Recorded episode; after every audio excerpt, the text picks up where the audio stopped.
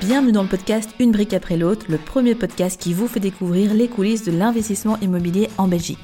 Je m'appelle Elodie Sorgelos, je suis investisseuse, coach immobilier certifié et fondatrice de Real Estate in Belgium.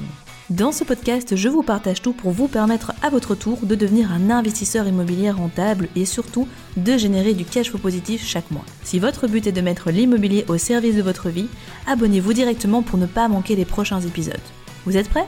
Alors c'est parti Hello les investisseurs, j'espère que vous êtes en pleine forme. Aujourd'hui, nous allons parler d'un sujet important et qui pose question à beaucoup d'entre vous, la réalité du marché de la rénovation et l'importance de faire appel à un bon architecte dans le cadre de certains projets. Pour ce faire, j'ai avec moi un invité particulier qui est déjà venu sur le podcast et que vous connaissez, qui est Serge Gosset, architecte, certificateur PEB et fondateur du bureau COPEB. Serge, merci d'être avec nous une fois de plus aujourd'hui. Avant d'aller plus loin, peux-tu te présenter en quelques mots et nous parler justement de ta société, qu'est-ce qu'elle fait, de quoi elle s'occupe, quelles sont tes différentes casquettes, et puis on rentrera dans le vif du sujet.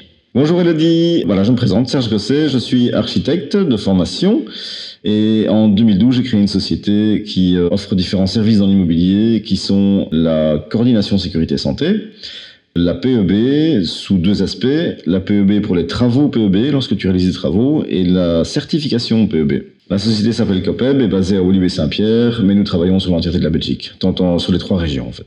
Top, merci Serge. Alors directement, on va rentrer dans le vif du sujet. Dans quel cas justement il est important de faire appel à un architecte dans le cas d'une rénovation? Par exemple, on a parfois des personnes en accompagnement qui nous demandent si c'est intéressant slash utile de faire appel à un architecte quand on fait par exemple des rafraîchissements. Quel est ton point de vue là-dessus? Et à quel moment bah, justement le rôle d'un architecte est je dirais crucial pour un bon déroulement d'une bonne rénovation? Je te répondrai en disant que chacun a un peu sa sensibilité. Certains estimeront qu'ils ont absolument besoin d'un architecte pour faire le suivi des travaux, ou en tout cas planifier les travaux à l'avance. D'autres te diront qu'ils savent très bien se débrouiller tout seuls.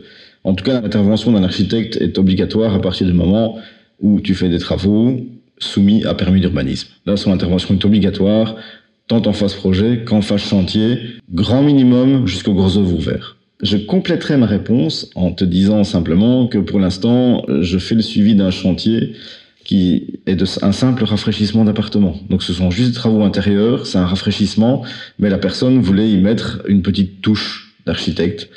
Et donc dans ce cadre-là, j'ai limité ma mission au maximum en ne faisant que des plans bien détaillés, bien annotés, dans lesquels j'ai calculé les quantités, ce qui a permis à l'entrepreneur de remettre un prix sur base des quantités qui étaient calculées. Et l'avantage de faire comme ça, c'est que tu peux demander prix à différentes entreprises et elles remettront prix sur la même base toutes et ça permet de bien comparer par après les différents devis que tu obtiens. Ok top, merci pour ta réponse. Effectivement, bah tu nous mets bien en avant le fait que ça va dépendre de chacun. C'est vrai que c'est aussi, ben vous, si vous ne sentez pas capable entre guillemets de gérer un chantier, peu importe euh, le degré de rénovation, si vous sentez que vous avez besoin d'aide, n'hésitez pas à faire appel à un professionnel. Au moins, ça va certes vous coûter un peu d'argent, mais vous serez sécurisé aussi. C'est une charge mentale aussi qui va être enlevée. Donc voilà, il n'y a pas de bonne ou de mauvaise réponse, mais juste d'adapter tout ça par rapport à vos objectifs et surtout à vous.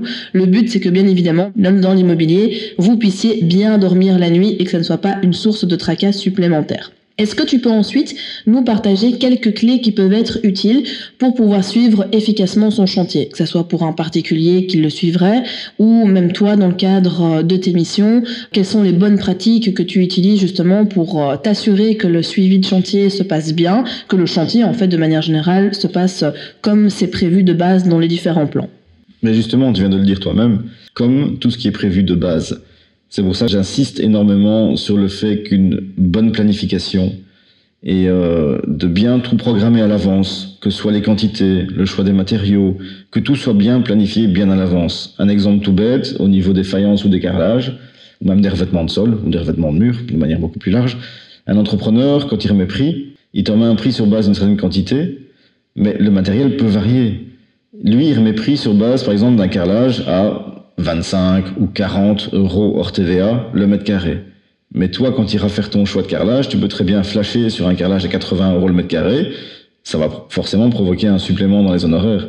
Donc, il vaut mieux faire tous ces choix-là bien en amont, avant le démarrage de chantier, pour que l'entrepreneur puisse, dès le démarrage, savoir exactement ce qu'il a à faire, tout soit bien planifié et qu'il n'y ait aucune mauvaise surprise cours de chantier. Bon, sauf bien sûr tout ce qui est pas vice, mais tout ce qui est élément caché, on a toujours des surprises quand on fait une rénovation. Mais planifier un maximum correctement en amont, c'est essentiel pour avoir un chantier qui se déroule sans aucun souci. Généralement, quand tu fais appel à un architecte, il va directement euh, planifier une réunion sur place par semaine pour bien voir un peu l'évolution du chantier. Mais maintenant, chaque chantier est un peu différent et je pense que si on décide de faire un suivi de chantier soi-même, il faut voir un peu en fonction de l'évolution du chantier. Donc avoir un contact régulier avec l'entrepreneur et qui vous tienne au courant de l'évolution du chantier, qui n'essaie pas d'avancer trop vite ou de terminer des travaux trop vite. Il est toujours très essentiel de voir que toutes les tuyauteries, tous les égoutages, tout ça soit visible avant qu'il referme derrière son travail pour pouvoir vérifier que ce qu'il a fait a été correctement exécuté. Donc l'important c'est d'avoir une collaboration très ouverte et directe avec l'entrepreneur, avec les différentes entreprises qui font les travaux. Mais surtout, c'est ne pas hésiter, même si ça coûte un peu de temps, mais passer tous les jours, ne fût-ce que 10 minutes, faire un petit coucou, s'assurer que tout se passe bien, que l'entrepreneur n'a pas de questions, qu'il n'y a pas de mauvaise surprise, c'est toujours bien. Mais le minimum, je dirais que c'est au moins une fois par semaine de passer sur chantier, de faire une réunion pour euh, répondre aux différentes questions et planifier le travail qui sera fait durant la semaine suivante. Yes, et on ne le dira jamais trop, c'est très très important d'être assidu justement, surtout si on fait son suivi de chantier soi-même. Même si on s'y connaît pas vraiment, rien que le fait d'avoir la présence, de montrer qu'on est là, etc., ça met aussi une certaine pression à l'entrepreneur. Il sait qu'il y a quelqu'un derrière qui vérifie et donc bah, il va moins se permettre de faire certaines choses qu'il pourrait faire s'il serait par exemple plus laxiste. Maintenant, bah voilà, tu l'as mentionné tout à l'heure, à partir du moment où on n'a pas envie de s'en occuper, où on n'a pas de temps ou pas les connaissances, ben on peut déléguer cette prestation-là aussi et donc ça permet d'avoir euh, une plus grande tranquillité d'esprit. quoi. Un petit conseil tout simple quand vous faites le suivi du chantier vous-même, c'est ne jamais craquer sous l'éventuelle pression qu'un entrepreneur pourrait vous mettre en disant il faut se décider rapidement, il faut se décider rapidement, je dois aller acheter le matériel, je dois faire les gens. Non, il faut jamais se précipiter dans les choix que l'on fait. Si c'est quelque chose qu'on n'a pas pu planifier à l'avance, vaut mieux prendre un peu de recul, analyser la situation et prendre une décision à tête reposée. En tout cas, ne jamais prendre de décision à chaud sur un chantier directement. Top, merci pour cette petite précision qui est, qui est vraiment importante. De ton expérience, justement, comment est-ce qu'on peut reconnaître un bon d'un mauvais artisan? À quoi il faut faire attention? Ici, ça nous permet de faire le lien parce qu'effectivement, bah voilà, on peut avoir une certaine pression, on peut parfois être intimidé aussi par les artisans. Comment est-ce que toi, tu présélectionnes les artisans? Comment est-ce que tu valides que ce sont des personnes qui sont compétentes et qui vont du coup faire un bon travail en sachant que bien évidemment, on n'est jamais à l'abri d'une mauvaise surprise et le risque zéro n'existe pas. Mais comment est-ce qu'on peut s'en prémunir au maximum? Je dirais qu'il y a différentes clés. Tout d'abord, quand vous recevez les prix de différentes entreprises et que vous décidez d'analyser un peu les différentes offres, j'ai toujours comme réflexe de retirer la plus basse et de retirer la plus haute et de ne prendre en compte que celle qui se trouve entre ces deux offres-là. Parce que généralement, un entrepreneur qui a des prix vraiment cassés trop bas, c'est qu'il y a un souci, c'est qu'il a mal fait son calcul, qu'il se dit, par réflexe, comme tout indépendant, si je remets un prix très bas, je sais très bien que le client ne va regarder qu'à ça et il va directement me choisir. Et donc, généralement, il oublie des petites coquilles, ou volontairement ou involontairement, mais qui, tout à coup, vont ressortir durant l'exécution, où il vous dira, ah, ça, c'était pas compris, c'est un supplément. Et au final, parfois, faire appel à l'entreprise la moins chère directement, peut, au final, avec tous les suppléments qu'ils vont vous réclamer durant le chantier, atterrir à être plus cher que le plus cher que vous aviez euh, écarté. Il faut aussi se méfier des gens qui, comme je vous ai dit avant, qui, qui essaient de vous mettre un peu de pression.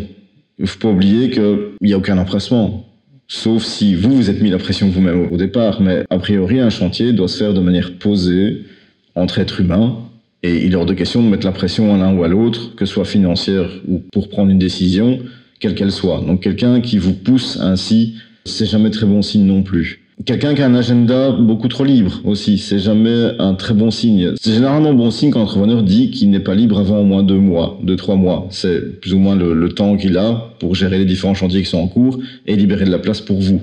Un entrepreneur qui peut commencer tout de suite, on a tendance parfois à s'en méfier un petit peu parce que ce qui arrive parfois, c'est qu'il commence tout de suite, il travaille deux jours et puis il s'en va terminer un autre chantier et vous laisse sur le carreau pendant un mois ou deux. Donc c'est vraiment essentiel de bien planifier les travaux à l'avance avec l'entrepreneur et surtout le planning de chantier pour s'assurer qu'il sera respecté. Un petit conseil que je donne vraiment quand vous faites des travaux dans la convention que vous réalisez avec l'entrepreneur, c'est de un de ne pas signer son devis personnel, mais de refaire une petite convention d'entreprise avec lui dans laquelle vous définissez clairement la durée du chantier, à quelle date il commence, et prévoir des amendes de retard par jour de retard. Sauf bien sûr si c'est force majeure, de la pluie ou alors des surprises qu'il y a eu sur le chantier, mais de convenir réellement d'une durée de chantier ensemble et d'une date butoir à laquelle le chantier doit être terminé et quelques amendes. Généralement, on pense plutôt à 50 euros hors TVA ou 90 euros hors TVA par jour de retard de chantier. Comme ça, ça met un peu de pression aussi à l'entrepreneur et il doit respecter le planning qu'il a signé avec vous au départ. Yes, et ça me fait rebondir sur euh, la question des acomptes. Qu'est-ce que tu préconises justement comme euh, bon dispatching des acomptes? Parce qu'on voit parfois dans des devis des choses aberrantes où on te demande 50, 60, 70% déjà avant même que le chantier ait commencé. Comment est-ce que toi tu conseilles tes clients par rapport à ça? Je dirais qu'il n'y a pas vraiment d'acompte qu'on peut trouver aberrant. Tout dépend du type de travaux qu'il y a à faire. Si vous demandez à l'entrepreneur de rénover une salle de bain ou rénover une pièce où il doit juste faire des revêtements de sol, revêtements de murs et amener du mobilier sanitaire ou autre, il aura forcément besoin d'un acompte très élevé pour pouvoir commander les matériaux à l'avance et les amener sur chantier. Donc là, dans ce cadre-là, c'est normal que l'acompte soit élevé. Mais généralement, pour un chantier de construction de maison ou alors transformation plus importante, comme on commence de toute façon par les travaux de démolition et que l'entrepreneur ne doit rien amener à part de la main-d'œuvre, je demande, enfin, on propose un acompte généralement de 10 ou 20%. Ça, c'est plus ou moins la normale. Maintenant, si d'entrée de jeu, l'entrepreneur doit commander plein de matériaux auprès de ses différents fournisseurs, il est normal que l'acompte soit plus élevé. Maintenant, au niveau des différents pourcentages que l'on doit faire au cours de chantier, j'ai parfois certains entrepreneurs qui demandent 50% au début, 50% à la fin. Ça, c'est un petit peu aberrant, sauf pour les tout petits chantiers. Mais c'est vraiment quelque chose d'un peu aberrant. On préconise généralement plutôt, on peut aller 40, 50% au début de chantier s'il a beaucoup de matériaux à acheter, mais surtout faire des tranches en fonction de l'évolution du chantier, qui sont généralement des tranches mensuelles ou hebdomadaires en fonction de l'intensité du chantier. Mais ce que je conseille surtout, c'est quand vous signez un contrat avec l'entrepreneur, de prévoir un souffle-conduit, je dirais, de garder 10 ou 5% du montant du devis en garantie à la fin du chantier. C'est-à-dire que l'entrepreneur ne pourra vous facturer que 90 ou 95% de l'entièreté de son devis quand il a terminé les travaux. Et de garder ça, généralement pendant un an, c'est le temps de voir s'il y a des défauts dans le bâtiment qui arrivent, s'il y a des problèmes, quoi que ce soit. Et cet argent, vous gardez en garantie pour s'assurer que l'entrepreneur reviendra terminer correctement ses travaux et vous lâcherez cet argent-là qu'une fois que les travaux sont parfaitement exécutés, maximum un an après. Yes, c'est top. Et donc, euh, allez, on pourrait résumer ça au fait de se laisser une tranche spécifique pour être sûr d'avoir bah, une réception de chantier, pas provisoire, mais définitive, justement, de sorte que la personne vienne terminer tout ce qu'elle doit faire et au moins que le particulier, enfin la personne qui rénove, soit certaine que tout soit en ordre. Exactement. Généralement, il y a de toute façon deux réceptions qui se font sur un chantier. Une réception provisoire qui se fait au moment où les travaux sont considérés comme finis par l'entrepreneur, l'architecte ou le maître de l'ouvrage. Et un an après, le temps de découvrir s'il y a des vis qui apparaissent ou s'il y a des soucis, on fait la réception définitive. Et à partir de cette réception définitive, il y a la garantie décennale qui rentre en jeu, où pendant dix ans, l'entrepreneur doit venir faire des réparations si jamais il y a des soucis du fait de sa mauvaise exécution. Yes, et du coup, ça me fait rebondir sur euh, l'assurance euh, tout risque chantier. Dans quel cas, selon toi, c'est utile de la prendre Parce qu'on voit parfois des personnes qui souhaitent euh, souscrire à, à des TRC et au final, c'est pas vraiment nécessaire. Notamment, je pense à des personnes qui veulent faire des petits rafraîchissements. Quand est-ce que toi, tu proposes, quand tu trouves que c'est important de la prendre justement? Et est-ce que tu sais expliquer aux personnes ce que c'est concrètement cette assurance? Alors, Elodie, te définir l'assurance tout risque chantier en quelques mots est quasiment impossible parce qu'il y a tellement d'options dans cette assurance tout que c'est absolument impossible de la définir en quelques mots. En gros, c'est une assurance qui permet de te protéger en cas de problème dû à l'entrepreneur pendant l'exécution du chantier. C'est-à-dire que si l'entrepreneur vient casser un mur dans un appartement, un mur porteur, et que ça provoque une fissure euh, au niveau de l'appartement au-dessus, ben, c'est l'assurance qui va prendre ça en, compte. Donc c'est une assurance qui va te protéger aussi contre tout ce qui est catastrophe naturelle, vol, vandalisme, comme je disais, des problèmes de stabilité. Donc c'est une assurance, je te dirais que je la conseille surtout aux personnes qui font des travaux, comme on dit, de grosses œuvres ou des travaux liés à la stabilité. Si tu viens faire un petit rafraîchissement dans un appartement, ça vaut pas tellement la peine de le prendre. Pour pallier à ce problème-là, si tu as peur lorsque tu rénoves un petit appartement et que tu ne prends pas d'assurance tout risque chantier, tu fais simplement un petit état des lieux juste avant le début des chantiers. C'est-à-dire que tu vas voir tous les voisins contigus à l'appartement ou à la maison ou quoi que ce soit et tu fais appel à un expert extérieur ou tu peux le faire toi-même. Tu prends quelques photos du bien, tu fais un petit descriptif et tu fais signer ça par les parties ou tu le renvoies simplement par euh, courrier commandé. L'important, c'est que on constate que les biens contigus à celui que tu rénoves soient dans le même état avant qu'après rénovation. Yes, et à cet effet, j'aimerais euh, expliquer donc euh, une petite euh, anecdote qui m'est arrivée lorsque j'ai rénové mon appartement. J'avais pas pris de TRC, j'avais pas fait d'état des lieux des voisins ou autres. Et à un moment, on a cassé donc une cloison qui était dans, le salon, qui en fait scindait bah, la, cuisine et le salon en deux. Et j'ai reçu plusieurs coups de fil paniqués de la voisine du dessus en disant vite arrêtez ce que vous faites, tout va s'écrouler chez moi, ma cuisine va tomber en ruine, etc., etc. Et au final, bon, la cuisine est restée euh, en place, il n'y a pas de souci, elle n'a pas bougé, mais il y a eu quelques fissures qui ont été euh, faites dans ces murs. Sauf que, bah, ce moment-là, on n'a pas su déterminer si les fissures étaient bel et bien dues à nous ou si elles avaient été là.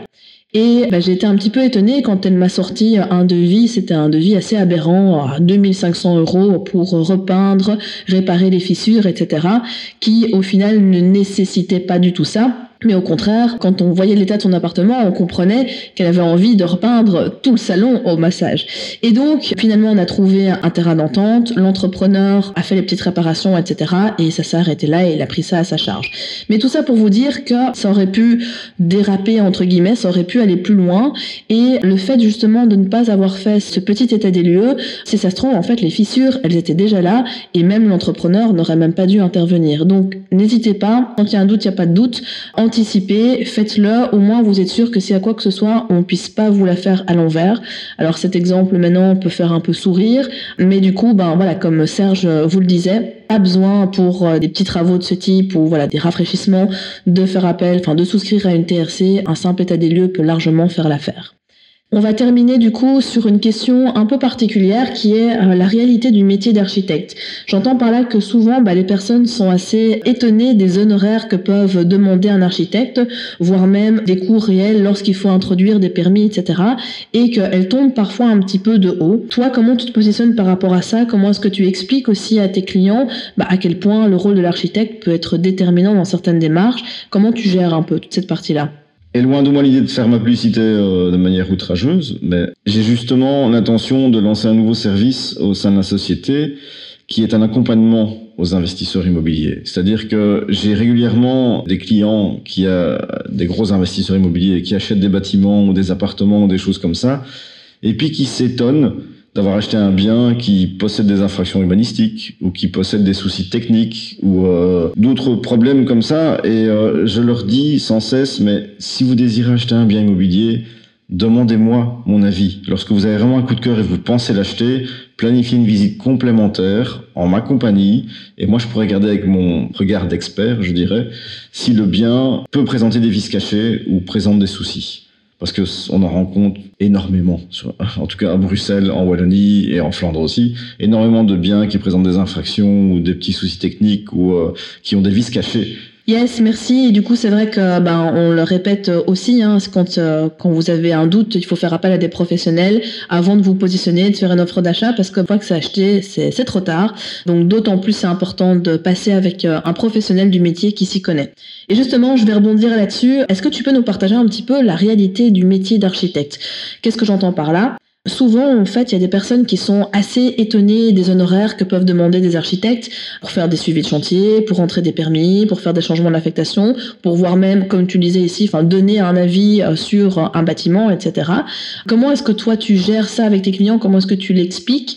Et bah, je pense que ton exemple parle déjà un petit peu de lui-même par rapport à ce que tu nous as dit.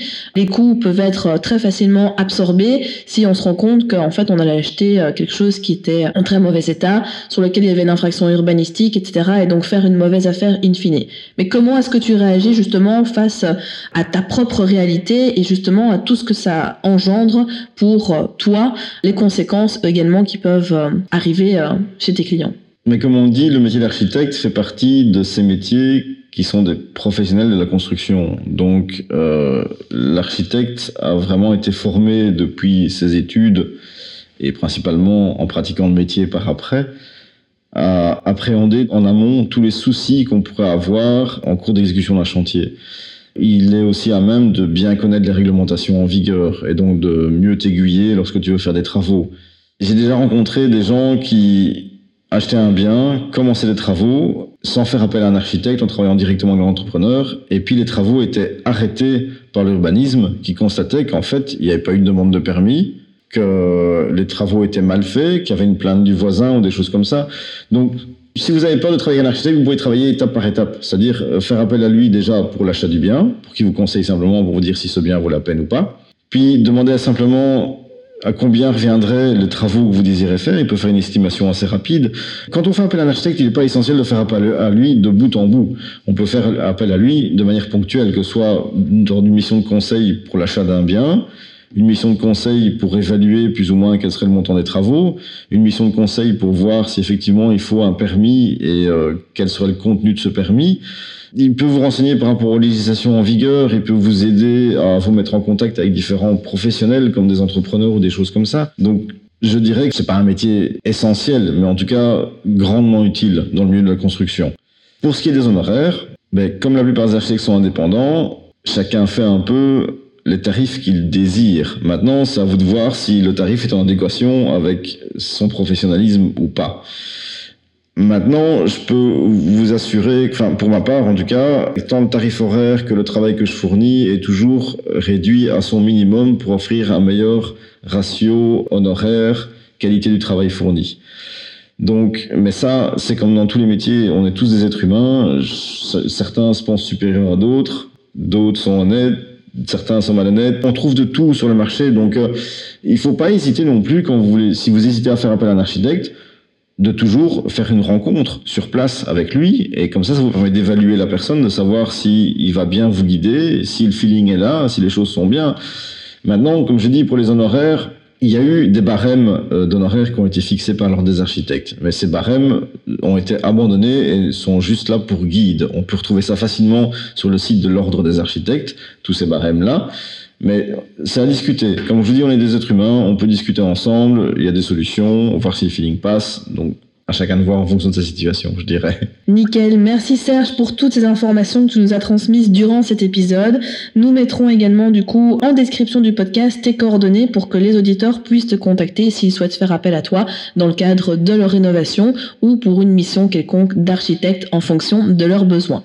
Dans le prochain épisode, nous verrons comment dépasser certains blocages que vous pouvez potentiellement avoir et qui vous empêchent de vous lancer dans l'investissement immobilier. Pour ce faire, j'aurai avec moi une invitée spéciale qui vous éclairera à ce sujet, donc soyez au rendez-vous. Bravo, vous êtes arrivé à la fin de l'épisode. Nul doute qu'avec cet état d'esprit, vous accomplirez de grandes choses. D'ailleurs, si vous souhaitez aller plus loin, je vous invite à cliquer dans la description afin de réserver un appel avec un membre de mon équipe pour discuter de votre situation et surtout mettre en place un plan d'action concret pour atteindre vos objectifs immobiliers. En attendant, prenez soin de vous et on se retrouve très vite pour de nouvelles aventures.